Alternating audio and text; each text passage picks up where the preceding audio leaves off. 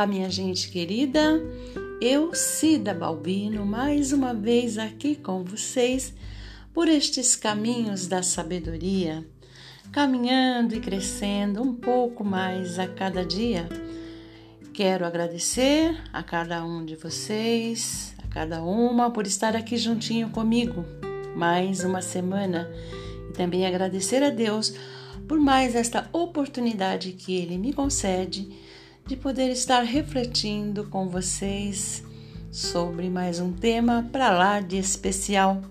O nosso tema de hoje será O tempo lhe dará a resposta. Eu espero que vocês gostem e que chamem as pessoas que vocês amam para estar também aqui junto com a gente neste dia. Vamos lá, pessoal!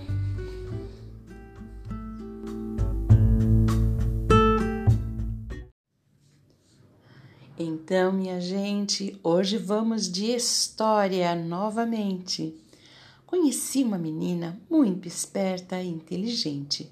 O seu nome era Clara, ou Clarinha, como todos a chamavam. Clarinha, além de inteligente e muito esperta, era também muito curiosa. Vivia a fazer perguntas por onde quer que passasse e desde bem pequenina as pessoas observavam o seu jeitinho especial de fazer perguntas sobre tudo que lhe chamava a atenção. Ela era uma menina realmente especial e, como era uma criança muito doce e bela, todos procuravam satisfazer as suas curiosidades. E quando não tinham uma resposta certa, exata, diziam a ela: Hum, não sabemos ao certo, Clarinha, mas olha, uma coisa é certa: o tempo lhe dará a resposta. Hum, esta frase ficou na mente de Clarinha e ela começou a admirar muito tempo. Afinal, hum, ele sim, ele era quem sabia de todas as coisas. Ele tinha e daria um dia todas as respostas das suas perguntas. Mas aquela pergunta que ninguém sabia, hum, quem poderia responder? Bom, ela pensou. Me disseram que o tempo me dará a resposta. Bem, então eu vou ficar esperando, porque esse tempo me parece ser muito inteligente. Ah, quando eu crescer, eu quero ser igual ele.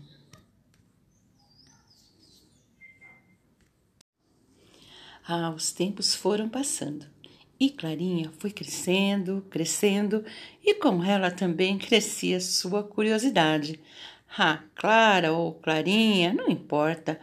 O que importa mesmo é que a sua curiosidade lhe acompanhava. Sua amiga curiosidade, desde pequenina, não a abandonou. Certo que a sua curiosidade agora subiu de nível. Ela já não perguntava por que o sol não ficava fazendo companhia. Para sua amiga Lua durante a noite, uma vez que ambos gostavam de iluminar o mundo. A esta pergunta o tempo tratou de responder a Clarinha, e ela entendeu que, na verdade, o sol é que emprestava sua luz para sua amiga Lua. E que ela, ela iluminava as noites e as estrelas com a luz do sol, do seu amigo Sol. Hum, então ela entendeu que o Sol não era uma simples bola de fogo, como ela pensava. Não era uma luz simplesmente que abandonava sua amiga Lua durante a noite, mas que ele, na verdade, não dormia. Ah, como ele trabalhava! Ela passou a admirar ainda mais o sol. Bom, mas além de admirar o sol, ela passou a admirar ainda mais o seu amigo Tempo, por esta resposta que ele deu a ela. Ai, o tempo! Como Clarinha gostava do tempo! Ah, mas Clarinha nem imaginava o quanto maravilhoso era este seu amigo chamado Tempo. Não imaginava as experiências que ela ainda iria ter com o passar do tempo e quanto ela iria admirá-lo ainda mais. Ela entendeu que para as coisas acontecerem era necessário que o tempo passasse e que ele não poderia se sentar ao lado dela e lhe explicar como as coisas são, como as demais pessoas faziam, pois o tempo tem seu tempo e há tempo para todas as coisas na terra. E nada pode passar à frente do tempo, porque ele é constante, não para nunca.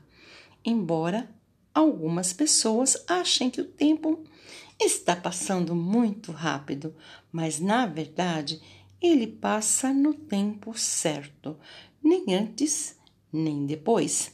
Afinal, tudo tem o seu tempo. As sementes para germinarem, os frutos para amadurecerem, e assim são todas as coisas. Bem, assim deveriam ser. Ela começou a observar como é valoroso cada momento, pois o que agora é, daqui a pouquinho já não é mais. O que era sementinha, daqui a pouco já é uma plantinha, e em pouco tempo, olha só, já aparecem as folhas, as flores, e quando menos se espera, olha lá, quantos moranguinhos prontinhos para serem comidos pela Clarinha, que sempre amou os moranguinhos. Mas só uma coisa a deixava triste ela pensar que as pessoas não tinham paciência para esperar o tempo certo das coisas acontecerem. E aqueles morangos, por exemplo, tão doces que ela costumava comer, que eram colhidos no tempo certo, agora são colocados em estufas para amadurecerem mais rápido, para aumentar as vendas, os lucros. Ah, que pena, pensava ela. Agora os morangos não são tão gostosos como eram antigamente. Não são tão docinhos, embora sejam vermelhinhos por fora. Ai, ela amava tanto aqueles moranguinhos. E agora, olha só, lá vai Clarinha pensar que pena. E já pensando como as pessoas, olha, com as pessoas está acontecendo as mesmas coisas que acontecem com os meus moranguinhos que eu amava tanto. Havia dias que Clarinha estava muito saudosista. E em um desses dias ela estava lembrando de quando ela era bem pequenina que brincava como criança devia brincar. Era pega-pega, era brincadeira de roda, era amarelinha, era pular corda, contava e inventava histórias era tudo muito divertido e gastava-se muita energia. Hum, mas hoje, Clarinha olhava e se entristecia mais uma vez por ver crianças trancadas, muitas vezes em suas casas, cada uma com seu celular nas mãos ou de olho na TV. Ficavam isolados longe de seus amigos, parados, sem fazer nada, sem gastar energia. Poxa, que tristeza, pensava Clarinha. nesses momentos, ela pensava que se pudesse falar com seu amigo Tempo, ela diria para ele: Ei, amigo, dá uma parada, volta lá atrás. Ah, era bem melhor do que é agora, sabia? Porque agora as pessoas querem que você voe, que você saia correndo com muita velocidade, te atropelam. Hum, não há tempo de te esperar, não há tempo de esperar o tempo certo. E quando menos se espera, hum, olha lá, você já passou e a gente nem conseguiu te aproveitar, não conseguimos aproveitar a vida, porque estávamos correndo, correndo. Se pudéssemos até mais do que você, meu amigo tempo. Um certo dia, Clarinha, olhando para o espelho, percebeu que para ela também o tempo estava passando e ela tratou de falar com seu amigo. Tempo, Passa mais devagar, você está indo muito rápido, eu não consigo te aproveitar. Ah, mas aí o seu amigo Tempo disse a ela: Clarinha, minha amiga, não sou eu que estou correndo. Na verdade, é você que, sem perceber, acabou entrando no ritmo do mundo. Está correndo muito e nem está me vendo passar.